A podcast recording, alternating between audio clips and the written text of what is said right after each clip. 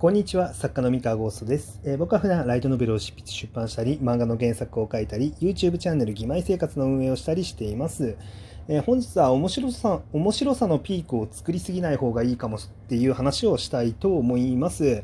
えーとですね、こちら、面白さのピークって何の話やって話なんですが、えー、シリーズものの作品を書くときにあ、もしかしたらこれ気をつけんとわかんのかなっていうのを、まあ、ちょっと、えー、思ってることが最近あるので、まあ、話をしようかなって思いました。えっ、ー、とですね、まあ、とある読者さんと、まあ、話をする機会があって、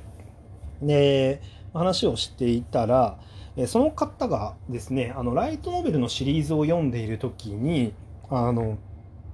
自分でも無意識なんだけれども、えー、と続きを、なんか、すぐに、発売されたらすぐに買って読もうっていう意識になる時と、なんか、すぐに買って読みたいっていう意欲が、まあ、下がっちゃうっていう、まあ、時があると。で、これが、あの、面白くなかったとか、なんかそういうことも、まあ、もちろんあるのかもしれないけれども、まあ、なんかそれだけじゃなさそうっていう、あの、ま、なんか手が伸びないとか、そのななんか後でいいかなっていう感じになっちゃう時があると。で、これが、あの、理由が明確にあるわけではないんだけれども、なんか自然とそうなってしまう時があるらしいんですね。で、作品によっては、もう先を、あの、もう早く読まずにいられないみたいな作品もあって、で、自分の中でそのその違いがあのどこにあるのかっていうのがいまいちわからないっていう話をされたんですよ。具体的な作品名とかも挙げられてね。まあ、ただ、まあ、ここでちょっとその具体的な作品名の話をしちゃうと、まあ、ちょっとその作品だったり作家さんだったりとかに、まあ、あのね、あの微妙な気持ちにさせちゃうことになるんで、まあ、具体的な作品名はちょっと挙げないようにしようと思うんですが、まあ、そういうふうな話を聞きましたと。へえと思って、あの、まあ、ちょっと掘り下げて、ま、いろいろ聞いたりとかしてみたところ、なんか、とね、なんとなく傾向が見えてきたんですよ。でなんとなく傾向が見えてきて、まあ、僕の中ではこれかなっていう感じの、まあ、ことがあって、で、まず、でかいこととして、あの、一巻とか、まあ、その序盤の出来が、えー、良すぎた時に、続感で期待上がったハードルの期待が、まあ、超えられなかった時でその時にあの意欲が、まあ、落ちるっぽいんですよね。まあ、例えばその1巻がめちゃめちゃ面白かったですと。でめちゃめちゃ面白かったからちょっとハードル上げて2巻もきっとめちゃめちゃ面白いに違いないと思って読んだら面白いは面白いんだけど上がったハードルは超えてこなかったっていう時に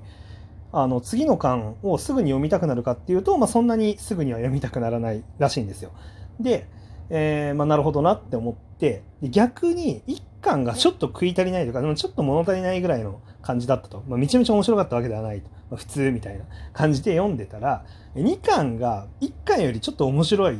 ちょっと面白いかもってなったと。そして3巻が、あ、もっと、あ、面白いかもってなって、で、あの、っていう風になっていくと、あの、すると、あの、先の巻っていうのをどんどん読みたくなる、なると。え、あの、そういう心理になるっていう感じにならしいんですよ。でなるほどと思って、もう僕の中にはほとんどない感覚だったんで、あ、なるほど、あの、本当になるほどなっていう感じなんですけど、えー、これね、多分なんですけど、まあ、無意識に期待値というかその期待の処理をあのしてるのかな脳内でっていうのが、まあ、僕の中ではまあちょっと仮説としてあって、えーまあ、要はそのハードルを設定しちゃって、まあ、1巻でめちゃめちゃ面白かったですってことでじゃあ2巻はこれぐらい面白いんじゃないかってハードルを設定しちゃってそのハードルを超えられなかった場合さらにその次の作品ってきっと落ちるんだろうなっていう風な予測に多分なるんですよね。あの一巻がめちゃめちゃ面白かった時に。ででそうなってくるとなんか次も落ちるさらにその次も落ちるんじゃないかってなった時に、まあ、すぐに読みたいっていうふうに多分なりにくいと。で逆にまあ最初よりも、まあ、そのハードルが下がってる状態でそのハードルを超えてきたと。うんってなったら最初よりも面白くなってるからじゃあ次の巻も面白くなるんじゃないかっていうその予想ですよね。要は下降曲線なのかその上昇曲線なのか、まあ、曲線、うんまあ、下降していくように感じるか上昇していくように感じるかっていうのを、まあ、脳内で、まあ、別に理論立てて考えてるわけじゃないけどなんか無意識に処理してるのかなっていうふうに、まあ、ちょっと感じました。でまあなるほどなっていうふうにまあ思ったんですけどまただぼ頭がね面白くないと基本的にそもそも人ってあのファンにもならんからこれどうするのがいいのかなっていうふうには思うんですけど、まあ、少なくとも、まあ、多分、えー、っとめちゃめちゃ面白いわけじゃないけど嫌いにはならないっていうのがまあ大事なんだろうなと序盤序盤は。もう見るのも嫌だわってなっちゃうとまああの離脱になってしまうけどあの、めちゃめちゃ面白いもうその時点で紙作品みたいな一家の時点で紙作品ってなっちゃうとハードルが上がりすぎちゃうみたいな、まあ、そんな感じなのかなっていうふうに今思いました。でえー、っとその先の期待感があの、高いあの次はもっと良くなるんじゃないかって思えるのと、まあ、次はもっと下がっちゃうのかもって思っちゃうのとえっとまあ、そこのコントロールが必要だとしたらなんか一個僕の中で仮説が出てきたのがそのピークって思われてしまう場所を作っちゃうと、まあ、ちょっと良くないのかもしれないなっていうふうに、まあ、思ったんですね。まあ、具体的に言うとあのラスボスと戦っちゃうとかですね。あのあのこうシリーズがあってこうラスボスているじゃないですか どの作品にも。で、まあ、主人公がいて、まあ、ラスボスがいるんだけれどもあのすごい早い段階で一回ラスボスと戦っちゃう展開を入れましたってやると、えー、まあ、おそらくその主人公とラスボスで戦った時の、えー、あ戦うとどうなるんだっていうのはもうハードルの中では相当高いハードルになって大体の場合このハードルって超えらんないんですよきっと。あのなんでかっていうと、まあ、超える出来のものをやったら多分ラスボス倒すことになるので あのラ、ラスボスを倒しちゃったら話終わっちゃうので、途中で倒せないけど戦いますみたいな感じのこととかやると、多分、その、いや、その先にどんなに実はもっといい展開用意してますって作家の方では、実はあったとしても、まあ、読者の中ではきっと、ああ、ラスボスと戦うとこんな感じになるのねっていうふうにもう決めちゃうんでしょうね、まあ、心が。だから、いずれ戦うことになるかもしれんけど、ラスボスと。まあでも、あの、そんな良くなんないんじゃないかなって。もう、もう一回ラスボスと再戦しますってなっても、一回戦って、もう大体こいつの能力も分かったし、ってなっちゃうと、まあちょっと意欲が落ちるのかもしれないなって思いましたね。だから、あの、シリーズものもしかしたら、そのピークっていう、ピーク、なんかね、ピークを作ったつもりがなかったとしても、あの読者さんの視点でピークって思われてしまうと、まあ、多分、まあ、こっちがいや実はこういうのも用意してるんですよっていうのがもしあったとしても